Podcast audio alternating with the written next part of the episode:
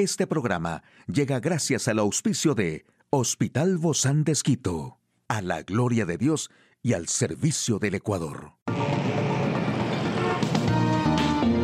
Ciudad Médica, un espacio para tu salud.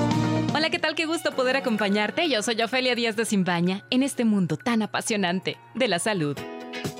Las malas digestiones son consecuencia, entre otras cosas, de la ingesta de una gran cantidad de comida y de comer demasiado rápido. Es por ello que mucha gente se siente muy pesada e hinchada después de comer. Hoy te hago unas recomendaciones de infusiones para tomar después de comer, como la infusión de genciana. Las sustancias presentes en la genciana ayudan a que el organismo produzca una gran cantidad de jugos gástricos y se procesen mucho mejor los alimentos ingeridos en las comidas. Este tipo de infusión está especialmente indicada para combatir digestiones lentas y pesadas. Para preparar la infusión se debe cocer una cucharada rasa de genciana por vaso de agua, dejar reposar unos 10 minutos y colar. O también la infusión de melisa. Es otra de las infusiones que pueden tomar después de comer. Las hojas de esta planta ayudan a mejorar los síntomas propios de las digestiones lentas e indigestiones. Es desaconsejable tomarla en el caso de estar embarazada, durante la lactancia o si se sufre de problemas con la tiroides. También la infusión de hinojo está especialmente indicada para aquellas personas que sufren gases. Aparte de ello, es también una buena infusión a la hora de aliviar los cólicos y mejorar la digestión. Al igual que ocurre con la infusión de melisa, la de hinojo es desaconsejable para que mujeres que se encuentran embarazadas o están en pleno periodo de lactancia.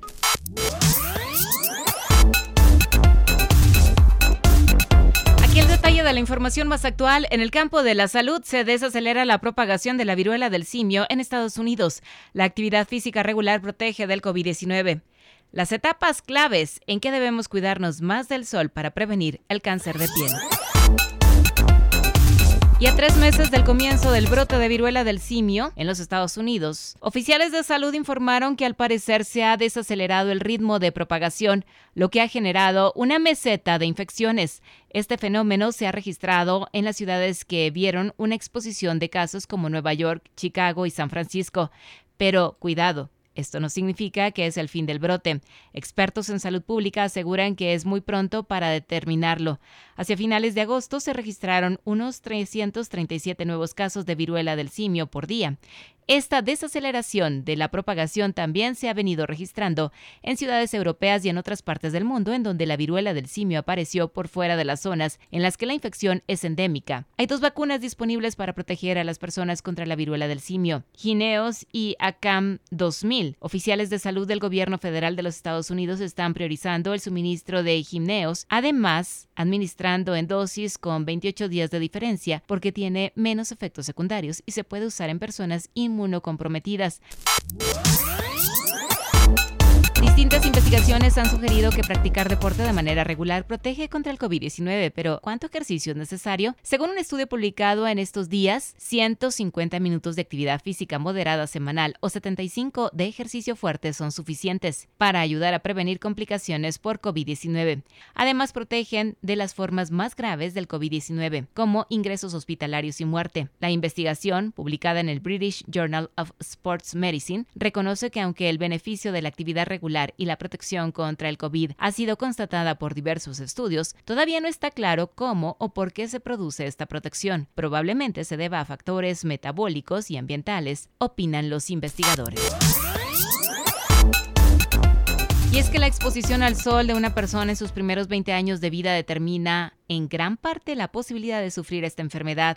Según muestran algunas investigaciones, Australia tiene una de las tasas más altas del cáncer de piel en el mundo, con una prevalencia que duplica a la de Reino Unido o Estados Unidos, debido a su sol intenso. De hecho, el melanoma es un cáncer más común para australianos de entre 20 y 39 años de edad. Es tan común que en Australia se le conoce como cáncer nacional. En Estados Unidos es el tercer cáncer más común en ese grupo de edad. Los bebés y niños pequeños son particularmente susceptibles a los daños de la luz ultravioleta, así que es muy importante que estén bien protegidos cuando el índice ultravioleta es 3 o más. Los expertos recomiendan una amplia variedad de lociones solares con protección de 30 o más podcast. Hoy en Médico Directo hablaremos sobre las recomendaciones pediátricas para un retorno a clases presenciales de manera exitosa. ¿Quiere saber usted más de este tema? Lo invito a que nos acompañe. Una charla amigable con nuestro invitado. Hoy recibimos con muchísimo agrado al doctor Alberto Palacios. Él es pediatra neonatólogo del Hospital Bozán de Esquito. Gracias, doc, por acompañarnos el día de hoy, ya con mucha expectativa de niños, adolescentes que ya van a regresar a clases de manera presencial. Ha llegado el momento y creo que todos nos estamos alistando para esta gran apertura también, porque va a ser un año totalmente diferente. Gracias, doctor. Siempre un gusto, poder acompañarles en este espacio. Bueno, sí, como usted lo dice, ya se acerca, pues ya muchos colegios y muchos chicos comenzaron ya y yo creo que la mayoría comienzan ya esta semana y siempre es importante dar algunas recomendaciones eh, luego de unos tiempos un poco difíciles de la pandemia, ¿no? Sí. Pues yo creo que la primera recomendación, pues bueno, es siempre acudir a una consulta de control para ver el estado de salud de los niños, ¿no? Hay algunas recomendaciones que uno debería hacer para, para este retorno seguro, que es primero verificar que, que los niños, los chicos estén sanos. Eh, no es indispensable, como siempre me he preguntado, me preguntaban eh, si es que deben o no realizar una prueba, pues no es indispensable.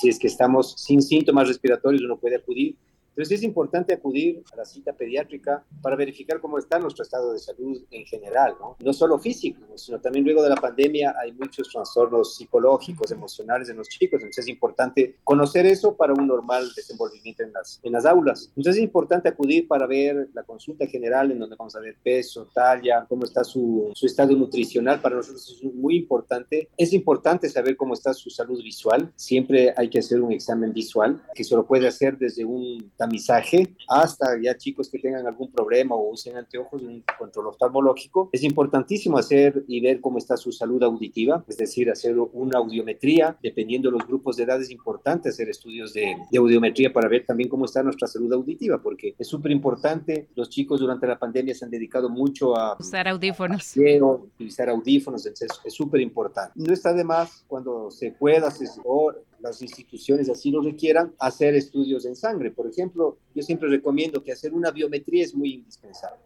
Eh, y si no una biometría, por lo menos una hemoglobina para ver que no haya anemia y, guiarnos cómo está el estado nutricional. ¿Qué sería lo básico?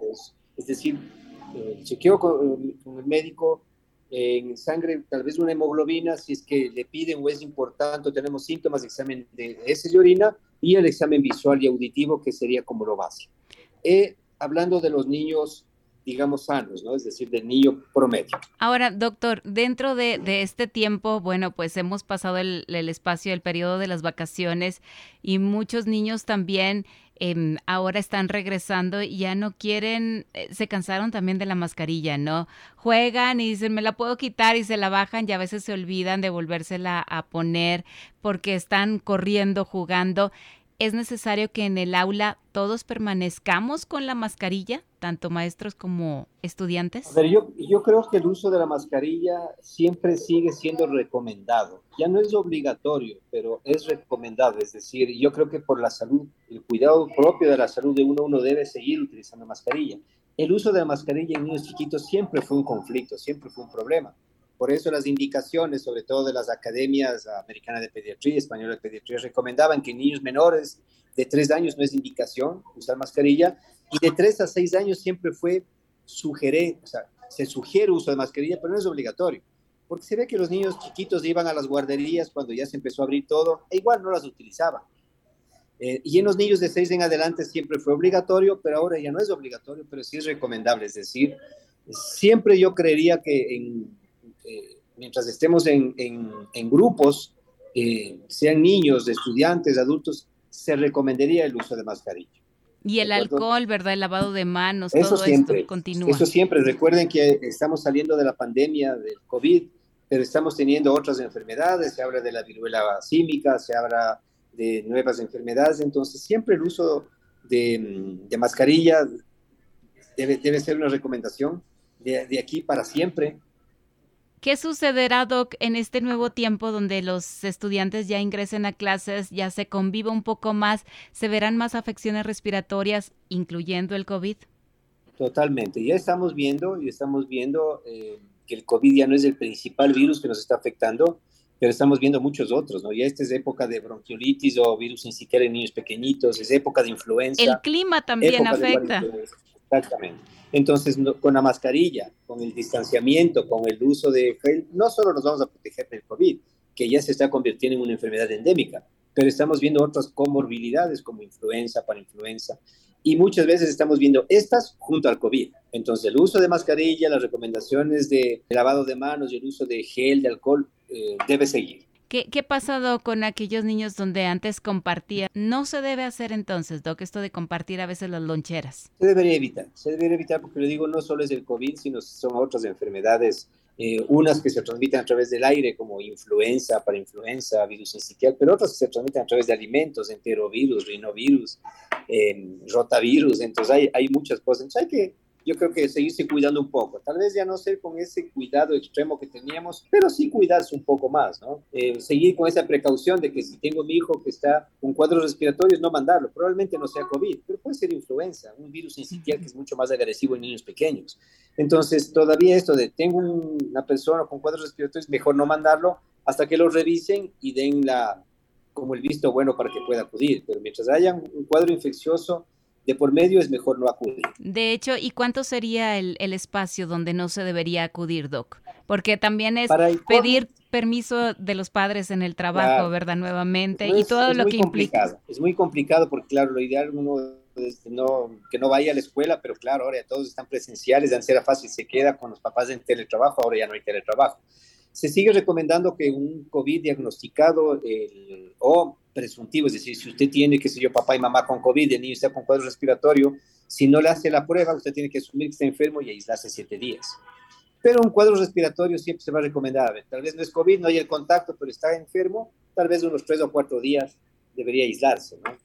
Que eso siempre se ha dicho antes de la época de COVID también. Es decir, una gripe usted debe aislarse unos tres, cuatro días para, para mejorar. Entonces es complejo porque, claro, ya no hay esta facilidad de que el chico se quede y, se quede con los papás, pero siempre debe haber un aislamiento en cualquier cuadro respiratorio. A veces si se contagia uno regularmente da toda la familia, ¿no? Generalmente, pasa eso. Mejor todos nos cuidamos. Así es. Doc, en cuanto a las vacunas, porque quizá muchos nos retrasamos también en este lapso de dos años y más, eh, ¿qué podemos hacer, Doc, para ponernos al día? A ver, siempre se está a tiempo para recuperar un niño que perdió algo, alguno, algo del esquema de vacunación, pero siempre creemos que, deben estar al día en las vacunas. Es el momento para, para igualarse, no hay retrasos, o sea, la persona que dejó de vacunarse siempre se puede igualar, algunas se perderán, como es la hepatitis A, si no se cumplió un cierto, cierto tiempo, se pierde y hay que revacunar, pero las otras no, simplemente hay que terminar el, el esquema. Entonces hay que ponerse al día. A ver, ese dato creería que lo importante es revisar vacunas eh, y una vez que chequeemos y que vemos que está todo bien, pues nada, es insistir en las medidas de cuidado, que los chicos tienen que ir seguros a clases, ¿sí? Hemos pasado un tiempo muy difícil, pero los chicos necesitan retornar. Es más, antes cuando ya estábamos saliendo un poco de la pandemia y hubo este regreso semi-presencial, nosotros recomendábamos que era seguro acudir. Yo creo que este dato es mucho más seguro. Habrán contagios que estamos viendo que ya no son tan graves, pero nos contagiaríamos como pues, nos contagiábamos con gripes. Entonces, la recomendación es sigue, dejen que los chicos acudan, los que tengan enfermedades o comorbilidades, niños asmáticos, todos siempre eh, junto al cuidado de sus médicos especialistas o si tienen tratamientos, siempre acudir con sus tratamientos, avisar al colegio que el niño tiene ciertas enfermedades para que tengan la precaución de, de asma, diabetes, qué sé yo. Pero creo que lo importante es dejar que los chicos acudan y que y que vuelvan. Hay chicos que se perdieron dos años y en los niños pequeñitos fue un problema que demoraron en aprender y los chicos que salían eh, salieron con, con, mucho déficit, con muchos temores. Entonces creo que es el momento de permitir que acudan a clases. Definitivamente. Siempre es importante para ellos la parte presencial. Sí, para todos, Doc, para todos los, los seres humanos. Muchísimas gracias, doctor Alberto Palacios, pediatra neonatólogo del Hospital Bozán de Esquito. A usted, amigo y amiga. A seguirnos cuidando, por favor. Hasta la próxima. Salud. Puedes escuchar de nuevo este programa en radio hcjb.org. Este programa llegó a usted gracias al gentil auspicio de Hospital Bozán de Esquito. A la gloria de Dios y al servicio del Ecuador.